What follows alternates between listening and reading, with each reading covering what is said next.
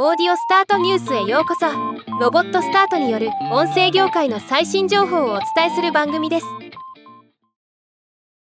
エジソンリサーチとアマゾンアツがストリーミングオーディオのトレンド分析レポートを発表しました。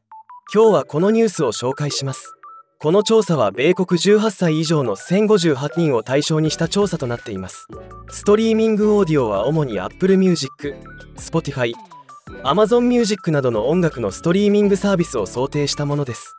米国ストリーミングオーディオ市場。米国でのストリーミングオーディオについての概要です。月間利用者は米国成人の75%に。過去10年で74%過去5年で27%増加しています。1日あたりのストリーミングオーディオ利用時間は平均1時間49分。オーディオ利用時間全体に占めるストリーミングオーディオの割合は41%に。過去10年で159%過去3年で26%増加しています。レポートでは今後もストリーミングオーディオが成長し続けるとしています。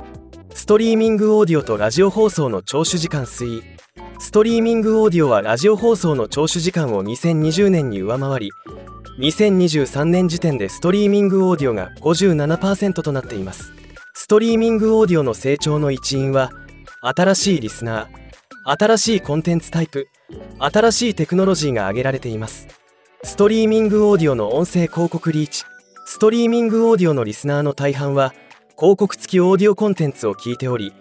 米国の成人の78%が過去1ヶ月間にブランドメッセージを聞いたと回答しています。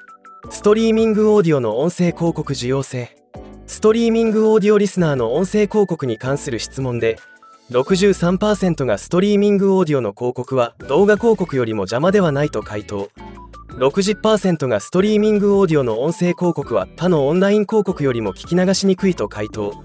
55%がストリーミングオーディオの音声広告は AM、FM ラジオ広告よりも関連性が高いと回答しています。つまりストリーミングオーディオで広告が流れることについてリスナーはそれほど煩わしいとは感じておらず逆に音声広告を聞かずに済むよう有料サブスクリプションサービスを使っているリスナーは今後3年間で20%減る可能性があるとしています。広告は好調でも課金が減る方向になる点はストリーミングオーディオ事業者にとってはなかなか頭が痛い問題かもしれませんね。ではまた。